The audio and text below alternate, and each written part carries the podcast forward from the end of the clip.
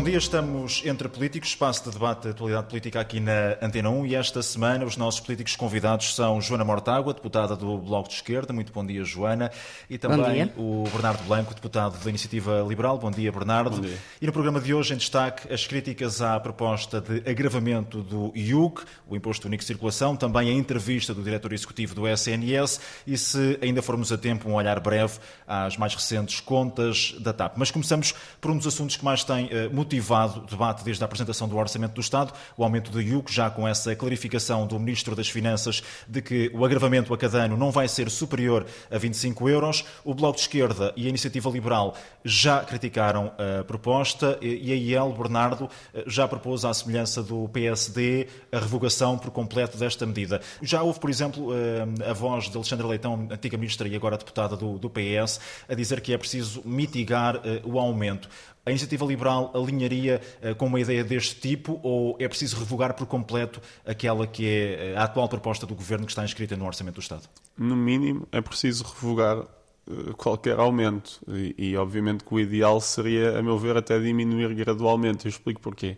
Porque o IUC chama-se Imposto Único de Circulação, mas não tem nada a ver com a circulação. Uh, anda o carro 10 mil quilómetros ou zero, a pessoa paga exatamente a mesma coisa. O verdadeiro imposto de circulação e bem é o ISP, que já tem duas componentes, uma taxa de carbono, uma, uma componente ambiental e bem, e uma contribuição rodoviária. Por isso, esse sim é o verdadeiro imposto de circulação. O IUC é apenas um imposto para cobrar mais receita uh, às pessoas. Neste caso, obviamente, este aumento é de um, é de um nível regressivo uh, enorme. Como nós sabemos, as pessoas não têm um carro de há 25 anos, tirando uma pequena minoria de colecionadores ou assim, as pessoas não têm um carro de há 25 anos porque querem ter um, ter um carro de há 25 anos porque não têm dinheiro para um novo. E o país depois, como nós também sabemos, não é apenas o pequeno centro de Lisboa. E mesmo em Lisboa, muitas pessoas precisam do carro.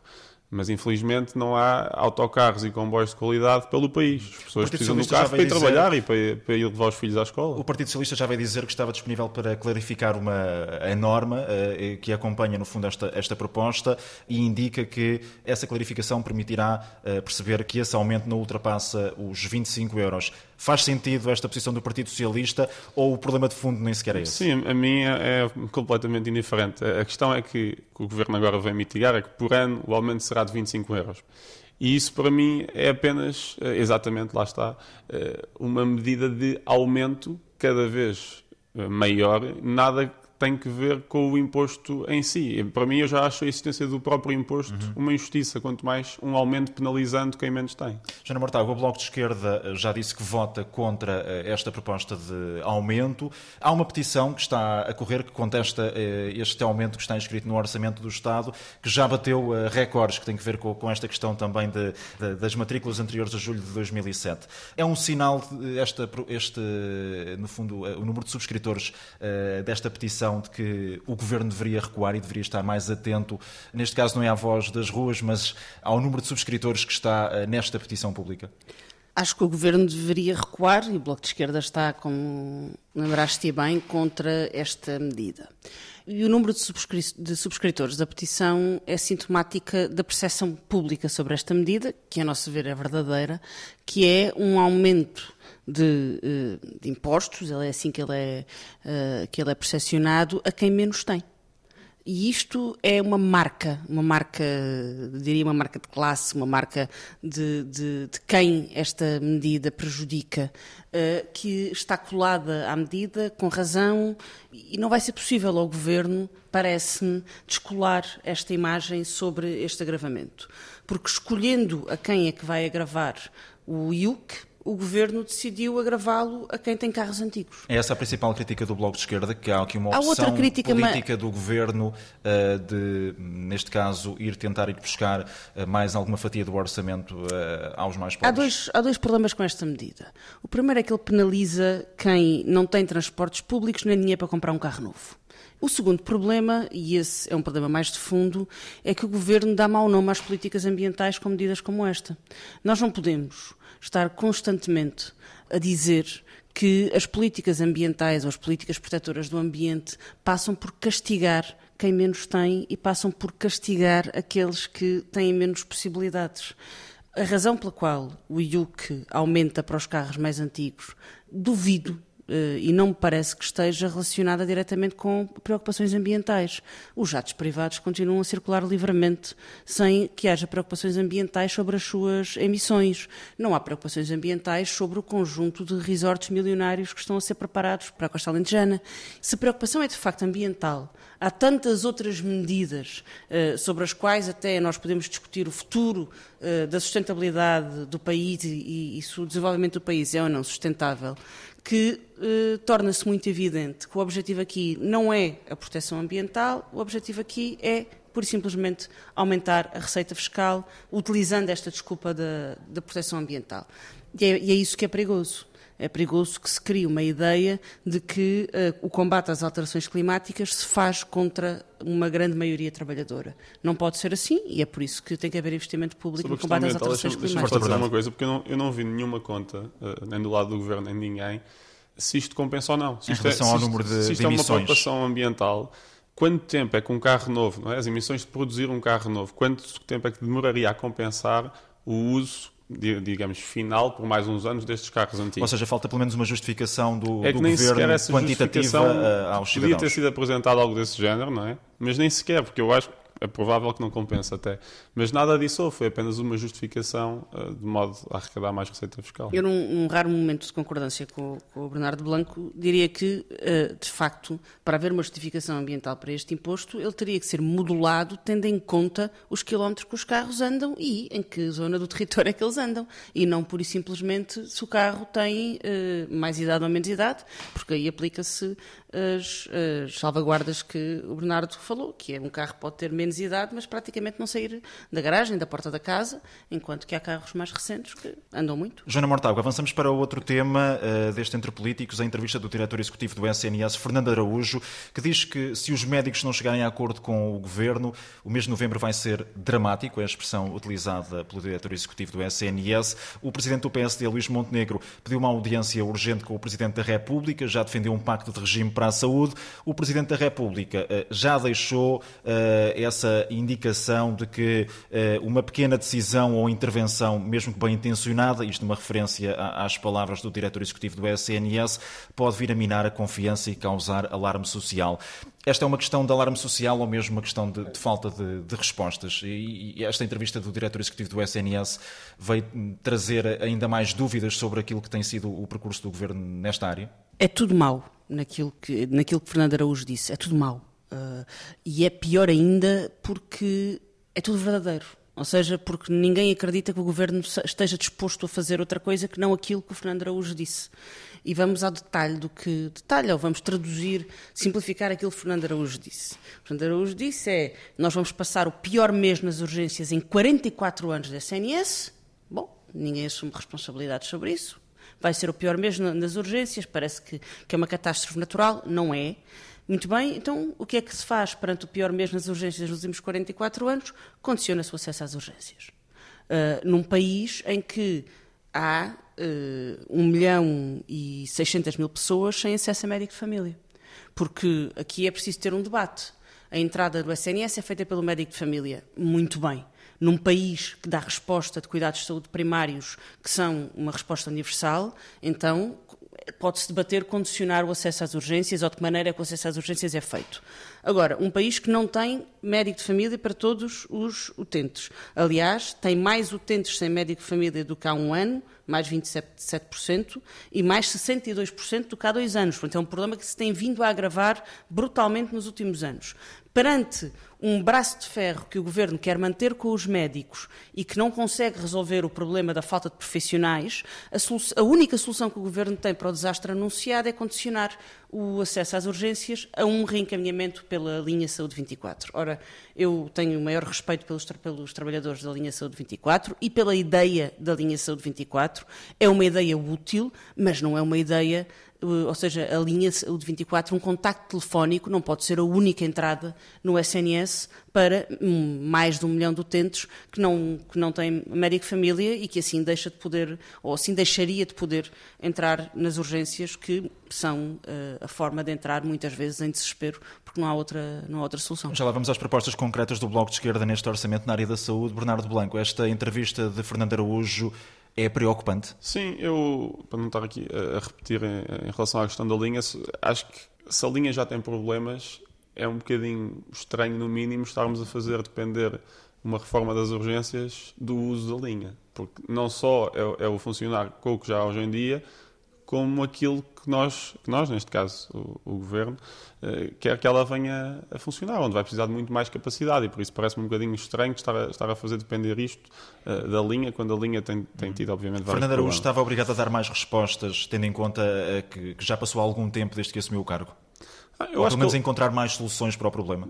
Eu acho que ele deu várias respostas, umas positivas, outras negativas, que também, que também gostaria de comentar, mas obviamente que também se percebe que assim, há muitos interesses no setor e também muitas influências, e, e, é normal que mesmo as próprias organizações dentro do SNS tenham divergências entre si, e por isso eu não digo que isto é fácil de fazer, acho que até deve ser provavelmente das coisas mais difíceis no, no âmbito do, do, governo fazer, fazer esta reforma na saúde. Portanto, há aqui uma certa compreensão da iniciativa liberal em relação ao, ao eu, momento. Percebo a, eu percebo a dificuldade. Pergunto até porque a iniciativa liberal pediu uma audiência ao Presidente da República há cerca de, meses, de, e há cerca de duas semanas o líder da iniciativa liberal foi recebido para falar sobretudo sobre a questão da saúde, mas há aqui alguma compreensão também em relação àquilo que é o papel do diretor executivo do SNS? Eu compreendo o papel, acho até que em vários casos eh, se calhar é preciso mais apoio, não só financeiro, mas também político, e não tentar fazer disto uma guerra partidária. E aí alinha um bocadinho com o discurso daqueles que têm dito que se calhar é preciso aqui um acordo mais alargado uh, a longo prazo. Um pacto de regime à direita, faço, uh, como disse André Ventura? Não, faço, não faço ideia, até porque agora uh, do que eu vi e do que eu vejo, a direita não está no governo, por isso o que interessa é que, é que aqueles que estão a governar agora consigam pelo menos melhorar o acesso aos cuidados de saúde dos portugueses. Mas, mas em relação, uh, queria só falar das ULS um bocadinho, porque o, o conceito em si não me parece mal. o, o, o problema é que Primeiro, uma parte anterior, que é toda a forma como o processo está a ser feito, mais 30 e tal empresas públicas, se não, se eu não estou em erro, e das oito que existem, apenas uma, se não estou em erro, é que, tem, é que tem sucesso, que é a de Matosinhos, e está-se a tentar replicar algo sem saber muito bem como é que o que hoje existe funciona onde funciona e não funciona onde não funciona. Por isso aí parece-me um bocadinho uh, um salto no escuro. E a ideia, a nosso ver errada, de transformar as USFs tem-se a intenção, a nosso ver, correta de migrar para tipo B, mas é completamente impossível aquela promessa que o governo fez de migrar 100% este ano é completamente impossível, quando ainda só penso que 20% é que estão migradas. Mas integrar isso nas ULS, onde depois a direção vai caber, eu diria quase sempre, a, diretores hospitalares, retirando a autonomia às USFs, que é essa, essa que é a sua grande vantagem, não me parece fazer qualquer sentido. E aí sim estamos a, estamos a, a transformar um conceito positivo do USFs tipo B, a nosso ver, e a acabar com a grande vantagem deles, que é a autonomia. Eh, e por isso aí parece-me errado. Depois houve mais uma outra nota positiva, por exemplo, a parte da, das farmácias da, da revalorização das, das, uhum. receitas para doentes crónicos, onde nós já propomos isso há anos, que não faz sentido pessoas que têm ido lá todos os meses uh, estarem estar sempre a, a, revalidar as receitas. Isso aí pareceu-me positivo, mais uma nota ou outra, mas mais uma vez acho que uh, precisamos aqui de um bocadinho, se calhar, não sei se é de compreensão, mas um bocadinho mais de apoio porque certamente, independentemente de termos visões ideológicas diferentes, é unânime que os cuidados de saúde hoje estão piores do que estiveram nos últimos anos. Uhum. Joana Mortágua, o Bloco de Esquerda insistiu uh, muito tempo na questão da dedicação exclusiva uh, dos profissionais uh, na, na, no, no, SNS. vai voltar a insistir nesta proposta agora? É esse o caminho? Ou, ou há muito mais para além disso? É evidente que há mais para além disso, mas um sistema de saúde que não consegue reter profissionais pode debater as reformas que entender e pode contratar os CEOs que quiser. Se o papel do CEO é constatar que o mês de novembro vai ser o pior, o pior mês nas urgências em 44 anos, não sei para que serve o CEO, porque o problema é porventura estrutural e vem e, e não é exclusivo ao SNS. Não digo que não, não haja reformas a fazer, nomeadamente dos cuidados de saúde primários. Agora, há aqui uma outra matéria que eu gostava de colocar e que não é só com os médicos, mas com os médicos tornou-se evidente, que é o modelo negocial que este governo adotou com os sindicatos, que é de eh, esticar até quebrar ou até os sindicatos vergarem. Este modelo negocial em que o governo uh, recusa-se a negociar até o limite e quando vai negociar já vai em período de esgotamento e mesmo assim uh, avança pouco. Este modelo é prejudicial para os serviços públicos em Portugal. É um governo que está a tentar fazer uma reforma do Serviço Nacional de Saúde, não só sem profissionais, mas contra os profissionais. E está bom de ver que isso é impossível. Aquilo que o governo pediu é que, eh, aliás, o que os médicos neste momento estão a fazer, veja-se, e isso só por si está a levar o, o SNS a, um, a, uma situação muito complicada, é dizer que só fazem as horas extraordinárias legais. Só fazem as horas extraordinárias, não, não, não cometem nenhuma ilegalidade para, para que os serviços funcionem acima do que é legalmente aceitável em termos de horas extraordinárias, para que os serviços possam funcionar de todo. E isto eu acho que é prudente. É prudente porque o limite de horas extraordinárias existe por alguma razão. Eu, quando vou, ser um, quando vou a um hospital, não quero ser atendida por um médico que já excedeu em muito o seu limite de horas extraordinárias. Mas a ideia que passa para o cidadão comum é de que este foi um sistema, é um edifício construído tendo por base as horas extraordinárias. Esse é exatamente o problema. Este foi um edifício construído tendo por base a utilização ilegal de horas extraordinárias. E o governo tem que responder a este problema. E este problema só pode ser resolvido com contratação de, e atração de médicos. A proposta do Bloco é 15% de valorização, social, eh, valorização salarial para todos os profissionais e é um regime de exclusividade voluntário que, além da, da majoração salarial, permite majorações na carreira, portanto, evoluções mais rápidas na carreira. É uma forma de premiar quem se dedica em exclusivo ao SNS, uma, uma forma de atrair e fixar profissionais. Eu lembro que aquilo que se gasta em horas extraordinárias uh, todos os anos dava para contratar, ou aquilo que se gastou este ano até agosto, dava para contratar 5 mil médicos. Pode fazer muito sentido nas contas que se apresentam em Bruxelas, mas vai levar o nosso SNS à falência. Vamos então avançar, temos já pouco tempo para as mais recentes contas da TAP, lucros de mais de 200 milhões de euros até setembro. Bernardo Blanco é conhecida a oposição da Iniciativa Liberal em relação à, à nacionalização da TAP, a manter a TAP eh, pública. Estas contas não indicam que poderia haver outro caminho que não a reprivatização? Queria dar três notas. A primeira é que todas as companhias europeias estão a ter lucros. Aliás, olhando para as previsões da, da IATA do início do ano, e depois a IATA já, já atualizou a meio do ano e as previsões mais que dobraram, por isso isto não é algo uh, exclusivo apenas à TAP, é da própria atividade económica com mais... A IATA também, que é qualquer coisa turismo. como a Associação Internacional das Transportadoras certo. Aéreas. Simplificando. simplificando, sim. Pois, para além disso, parece-me importante mais duas coisas em relação ao apoio do Estado. A primeira é que a TAP está a beneficiar de 450 milhões de euros de impostos uh, diferidos. Como nós sabemos, até estes 450 milhões de euros de lucro a TAP não vai pagar.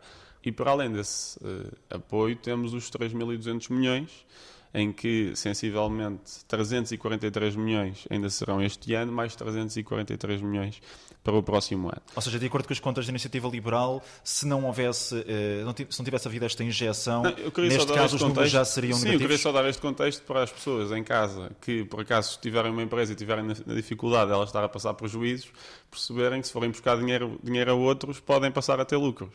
E, obviamente, que ter lucros com o dinheiro dos outros é algo eh, bastante mais fácil, sobretudo nestes montantes de 3.650 milhões de euros, as pessoas nem conseguem bem conceptualizar o que é que é. Portanto, estes lucros de mais de 200 milhões de euros para a iniciativa liberal nada dizem sobre o processo de privatização não, ou nacionalização? Natural. É, assim, é, é difícil com o apoio desta dimensão e com a recuperação da atividade económica, eu diria que era preciso ser muito, muito incompetente para não conseguir dar lucro. Em relação à reprivatização ou não, obviamente a nossa posição é de privatização, mas que seja por um valor em que os portugueses não percam dinheiro. Isso parece-me muito difícil que o, que o, governo consiga vender a empresa exatamente pelos 3,6 mil milhões. Joana Mortágua, a mesma pergunta. Estes mais de 200 milhões de euros de lucro uh, mostram que poderia haver aqui outro caminho.